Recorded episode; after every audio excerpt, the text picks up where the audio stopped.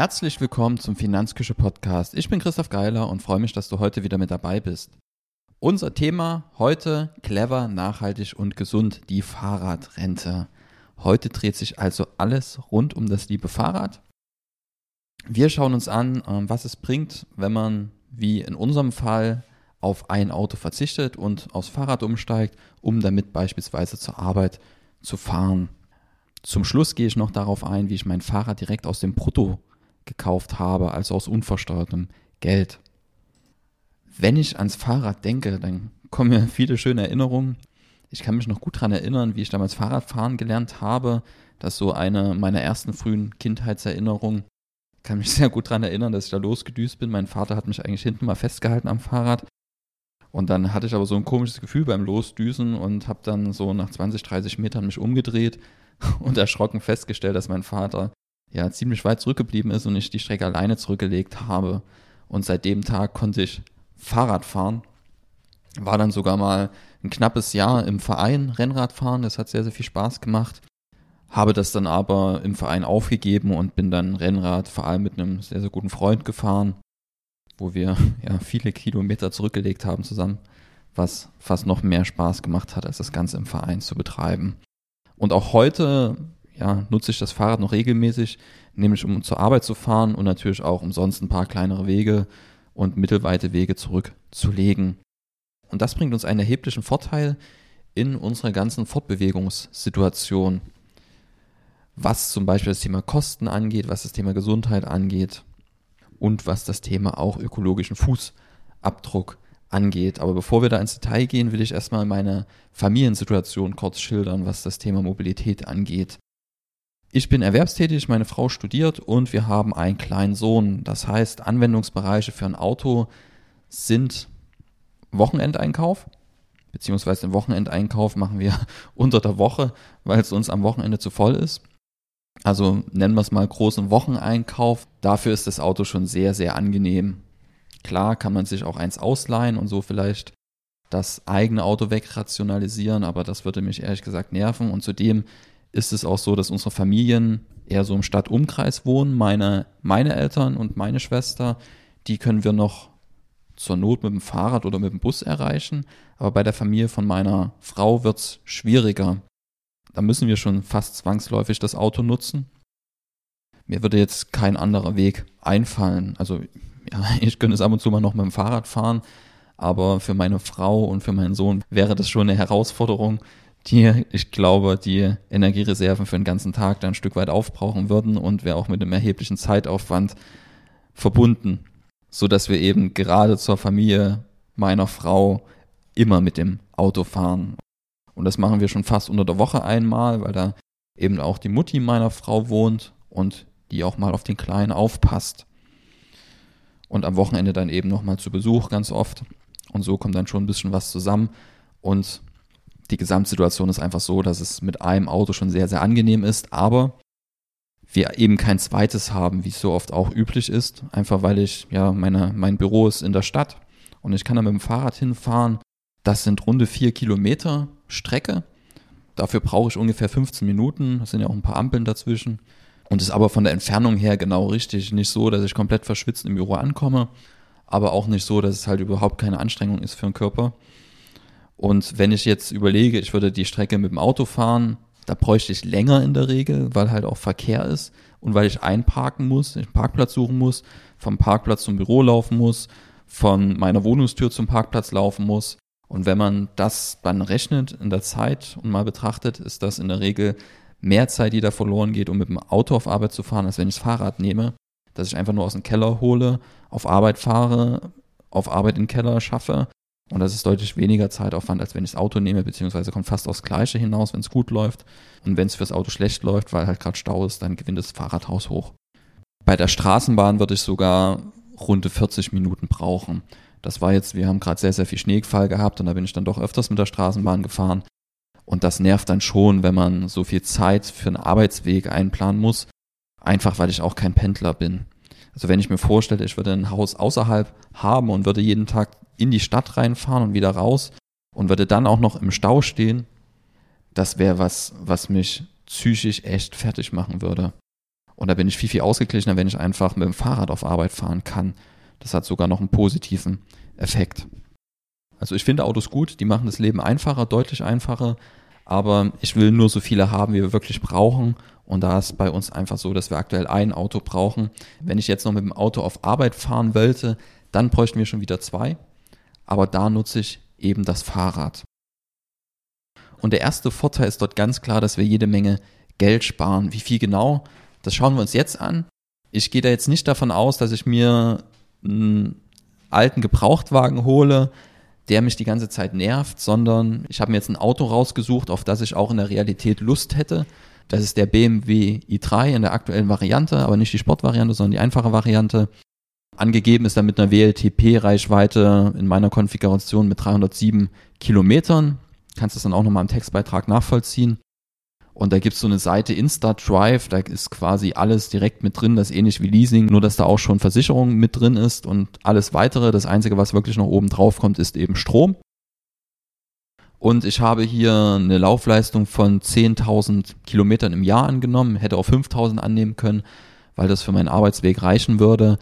Aber der Preisunterschied ist nicht mal ganz 50 Euro, so dass ich auch in der Realität eher die 10.000 wählen würde, damit ich eben nicht ständig auf die Kilometer Zahl schauen muss und auch mal andere Wege als den Arbeitsweg fahren kann mit dem Auto, wenn ich schon so viel Geld dafür ausgebe. Und wir kommen da auf eine monatliche Rate von 463 Euro über die nächsten drei Jahre. Die Laufzeit dort bei InstaDrive wäre drei Jahre und danach würde man das Auto dann zurückgeben und hat aber kein Kostenrisiko. Da werde ich gleich nochmal drauf zu sprechen kommen. Zu den 463 Euro kommen, wie gesagt, nur noch, ja, dann die Stromkosten, das ist ja ein E-Auto.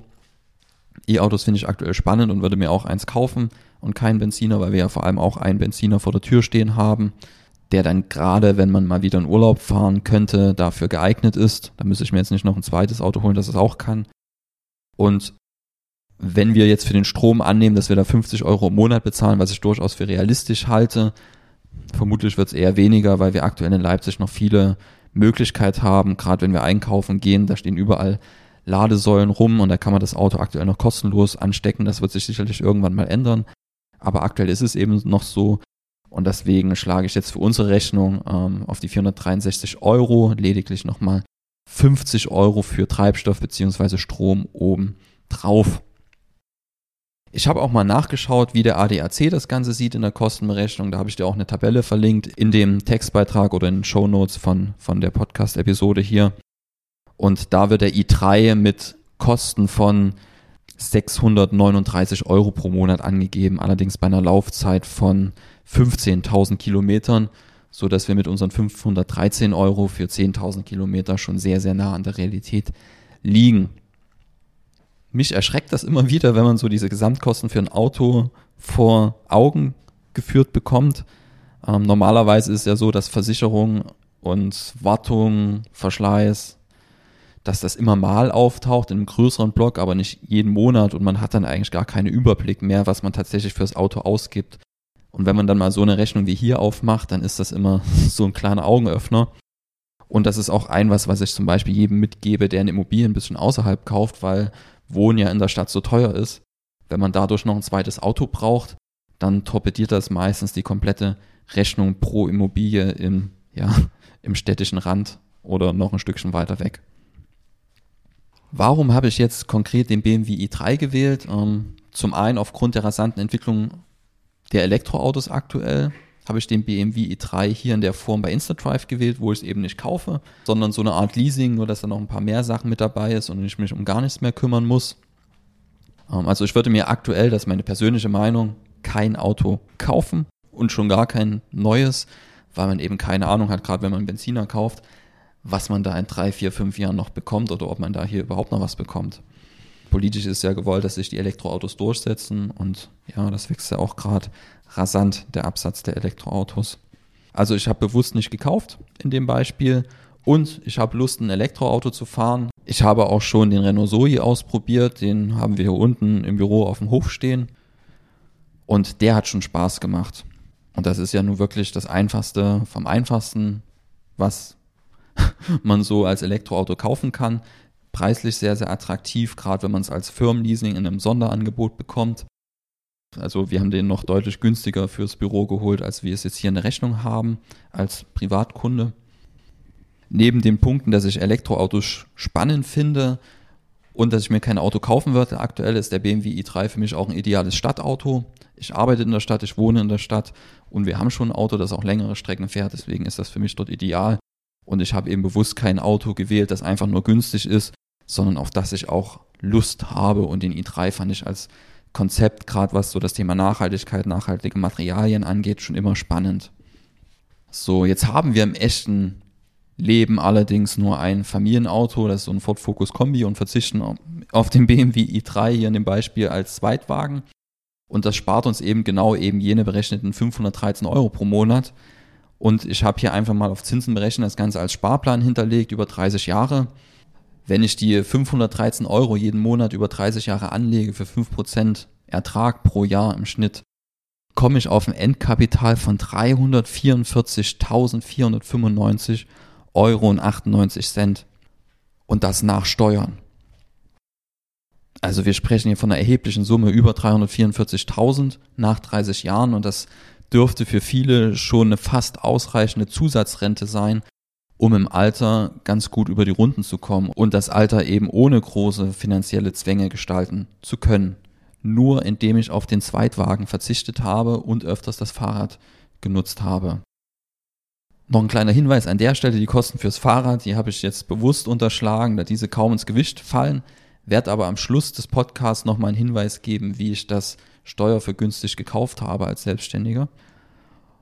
Und auch die Kalorienzufuhr, die wir dann zwangsläufig für unseren Körper brauchen, wenn wir uns bewegen, Sport machen und uns nicht von einem Blechhaufen durch die Gegend bewegen lassen. Ja, die Kosten für Bananen, Brot und keine Ahnung, wie wir die Energie bereitstellen, habe ich auch unterschlagen, weil ja, gerade bei mir geht es beim Fahrradfahren zumeist eher überschüssigen Energiereserven an den Kragen. Und ich muss mir eigentlich keine Gedanken machen, dass ich die zusätzlich auffülle. Was uns zum nächsten Aspekt des Fahrradfahrens bringt oder Vorteil Nummer zwei neben dem Thema Geld sparen ist das Thema Gesundheit. Aktuell komme ich nämlich kaum dazu, Sport zu machen. Das liegt jetzt zum einen an Corona, ähm, dass wir halt viel Zeit mit Kinderbetreuung verbracht haben, aber zum anderen auch, dass ja, ich viel Zeit für die Arbeit aufwende und dann halt auch ein bisschen Zeit mit der Familie haben möchte und ja, Zeit für Sport dann immer eher rar gesät ist. Klar findet sich da noch eine Zeiteinheit mal hier, mal da. Aber dann gibt es doch immer Phasen, wo man halt, ja, statt diese Zeiteinheit zu nutzen, auf der Couch liegt. Und wenn ich dann mit dem Fahrrad zur Arbeit fahre, vier, fünf Mal die Woche, dann ist das schon so ein, so ein, ja, so ein Grundbewegungslevel, also 15 Minuten hin, 15 Minuten zurück, dann weiß ich schon mal, dass ich mich jeden Tag 30 Minuten bewege. Und ich merke einfach, was das für einen Effekt hat, im Gegensatz dazu, wenn ich es nicht mache. Ja, da hatte ich auch schon Phasen, wo ich es nicht gemacht habe. Und wenn ich danach wieder angefangen habe, dann merke ich, wie ich diese eine längere Steigung, die ich auf der Strecke habe, da quäle ich mich dann schon immer richtig hoch. Und nach einigen Tagen merkt man dann, wie es langsam besser wird und man auch wieder ein bisschen mit Tempo diesen Berg hochfahren kann. Und das ist schon sehr, sehr angenehm. Und ich merke auch, dass ich viel, viel ausgeglichener bin, wenn ich zu Hause ankomme und mit dem Fahrrad gefahren bin, als wenn ich nach einem langen Arbeitstag mit dem Auto gefahren bin und quasi den ganzen Tag gesessen habe da wird man auch im Kopf wuschig und fühlt sich irgendwann wie Pudding. Man steht früh auf, setzt sich ins Auto, fährt auf Arbeit, setzt sich auf den Bürostuhl und vom Bürostuhl geht es dann wieder ins Auto. Und gefühlt hat man sich fünf Meter bewegt am Tag. Es kann langfristig nicht gesund sein. Beim Thema Gesundheit lässt sich natürlich nicht verschweigen, dass Fahrradfahren auch noch einen negativen Aspekt in der Hinsicht hat. Ähm, in Deutschland ist es ja schon fast lebensgefährlich, gerade in Städten wie Leipzig, Fahrrad zu fahren. Ähm, da muss man schon ziemlich oft für Autofahrer auch mitdenken, damit man da nicht übersehen wird. Ja, also meine Scheibenbremsen haben mir, ich glaube, in den letzten zwölf Monaten ungefähr zweimal das Leben gerettet. Und ja, also Gesundheit hat auch zwei Aspekte. Also da empfehle ich jedem Helm zu tragen. Ähm, hab da auch schon Geschichten gehört, die nicht so lustig sind. Ohne Helm gefahren, auf den Kopf gefallen und das Leben war nicht mehr wie vorher. Ähm, seitdem ich das gehört habe, ja, ähm, habe ich einen Helm auf. Also das vielleicht als Appell an der Stelle, Helm tragen. Und ja, nicht unbedingt mit den Autos konkurrieren wollen, sondern da halt ein bisschen vorausschauen fahren. Da kann man auch viel vorbeugen, wobei man da auch, ja, man kann es nicht ganz ausschließen, dass am Straßenverkehr was passiert. Und da mutet es auch schon fast ein bisschen ironisch an, wenn da Milliarden in eine E-Auto-Förderung gesteckt werden und kein Geld für Fahrradwege da ist oder es nicht gewollt ist, dass Fahrräder mehr Platz bekommen im Straßenverkehr. Das hat dann natürlich wenig mit nachhaltigen Mobilitätskonzepten zu tun. Und das war wieder die Steilvorlage zum Thema Nachhaltigkeit. Ähm, in einem schweren Blechhaufen auf vier Rädern durch die Welt zu fahren, ist sicherlich wenig nachhaltig. Und das ist völlig egal, ob ich Benzin verbrenne oder halt mein Auto mit Strom betreibe. Ähm, das Fahrrad ist da deutlich ressourcenschonender. Und das ist auch ein weiterer Grund dafür, warum wir aktuell nur ein Auto haben. Weil ich persönlich habe da, ja, wenn ich das Auto nicht unbedingt brauche, ja auch ein schlechtes Gewissen, mir nur noch ein zweites hinzustellen. Oder was heißt ein schlechtes Gewissen? Mir ist es das einfach nicht wert. Ähm, weil ich weiß, was damit einhergeht. Ja, und an Tagen, an denen ich mit dem Auto zur Arbeit fahre, hatte ich auch schon angesprochen, da fühle ich mich gar nicht ähm, so wohl danach. Und wenn ich durch diesen Autoverzicht meine Lebensqualität sogar noch steigern kann und Geld sparen kann, dann nehme ich diesen Nachhaltigkeitseffekt gerne noch extra mit. Also beim Fahrrad ist es für mich so, dass da Gesundheit, Nachhaltigkeit und finanzielle Aspekte, ja, die gehen da Hand in Hand. Und deswegen will ich es auch nicht missen, ähm, zumal mir Fahrradfahren auch Spaß macht. Das ist bei meiner Frau jetzt anders, die fährt nicht so gerne Fahrrad. Und ja, deswegen ist es auch gut, dass wir noch ein Auto haben. Muss ja jetzt nicht jeder gerne Fahrrad fahren, aber wenn man sowieso einigermaßen gerne Fahrrad fährt, spricht da nichts dagegen, dass man dann auch mit dem Auto gewisse Wege erledigt und sich vielleicht den Zweitwagen spart. Kommen wir noch zu dem Punkt, wie ich mein Fahrrad gekauft habe, weil das, glaube ich, gerade für Selbstständige sehr, sehr spannend ist. Es gibt die Möglichkeit, dass man auch das Fahrrad in die Firma reinkauft und dort abschreibt. Also der Fahrradkauf wirkt dann gewinnmindernd und ich habe dabei darauf geachtet, dass ich das Fahrrad als geringwertiges Wirtschaftsgut in die Firma reinnehme. Also dann gibt es eine Grenze, das sind 800 Euro plus Mehrwertsteuer, die darf man nicht überschreiten. Und wenn man ein Wirtschaftsgut kauft, das diese 800 Euro plus Mehrwertsteuer halt nicht überschreitet, dann kann man das sofort abschreiben in dem Wirtschaftsjahr, wo man es auch gekauft hat. Und genauso habe ich das gemacht. Eigentlich war mein Fahrrad ein bisschen teurer als diese 800 Euro. Ich glaube ursprünglich 1200, dann wurde das Ganze reduziert. Und ich habe dann noch nachverhandelt, genau mit dem Aspekt bin ich da reingegangen, hey, ich kann nur 800 Euro plus Mehrwertsteuer ausgeben, sonst ist es mir das nicht wert, weil ich es dann eben aus unversteuertem Geld bezahlen kann und nicht über fünf Jahre abschreiben muss. Und wie kriegen wir das hin? Und da sind wir halt mit dem Preis runtergegangen, haben ein paar kreative Lösungen gefunden. Und dann konnte ich das Fahrrad eben sofort in dem Wirtschaftsjahr abschreiben. Und es hat mich eigentlich nur die Hälfte von dem gekostet, wie wenn ich es mir aus dem Netto gekauft hätte. Und ja, beim Fahrrad habe ich dann auch nicht so aufs Geld geguckt, weil mir da auch einfach wichtig ist, da, wenn ich das aus dem Keller hole, mich drauf zu freuen, mit dem Fahrrad fahren zu können. Und die Scheibenbremsen haben mich schon zweimal vor größeren Schäden bewahrt, auch körperlichen Schäden. Und ich weiß nicht, ob das mit Backenbremse in dem Moment geklappt hätte. Genau, also dort gebe ich dann auch bewusst und gerne Geld aus. Wenn ich da jeden Tag drauf sitze, dann soll das auch was sein, was mich da nicht nervt. Ob ich da dann 200 ausgebe für so ein Fahrrad oder 900, ist mir dann völlig egal. Und wenn ich das jeden Tag nutze für die nächsten Jahre und dafür eben kein Auto brauche, dann ist mir das durchaus wert, zumal ich dann auch gerne damit mal eine längere Tour machen würde, wenn ich dann mal Zeit dafür finde. Kommen wir zum Resümee. Für mich ist das Fahrrad das Fortbewegungsmittel der Wahl, vor allem wenn es darum geht, auf Arbeit zu fahren. Ähm, fahre natürlich auch gerne mal mit meinem Sohn hinten drauf durch die Gegend. Und das macht ihm auch riesigen Spaß. Und das spart uns einfach ein zweites Auto, macht mich gesünder, ähm, unser ökologischer Fußabdruck wird kleiner. Ähm, wir haben ja oben mal überschlagen, was das so an Kostenersparnis bringt. Und wenn ich diese Kostenersparnis dann noch anlege über einen Zeitraum von 30 Jahren, ähm, dann kommen wir einfach auf ein Endkapital nach Steuern von 344.000 Euro. Das ist Wahnsinn. Das ist schon fast wirklich die Zusatzrente. Und wir haben ja noch clever, nachhaltig und gesund die Leitungswasserrente und die clever, nachhaltig und gesund die Fleischrente. Ich glaube, wenn man die drei Sachen ein Stück weit berücksichtigt im Leben, dann ist auch irgendwo Kapital da, um so einen Sparplan einfach einzurichten oder eine Altersvorsorge zu besparen. Ja, die Kehrseite beim Fahrradfahren ist einfach aktuell, dass die Verkehrskonzepte einfach nicht besonders fahrradfreundlich sind und da gibt es, glaube ich, noch deutlich Luft nach oben. Damit sind wir am Ende der Episode angekommen. Wenn dir der Podcast gefällt, dann lass mir gerne eine Bewertung da, empfehle den Podcast weiter. Wir sehen uns beim nächsten Mal. Bis dahin. Tschüss.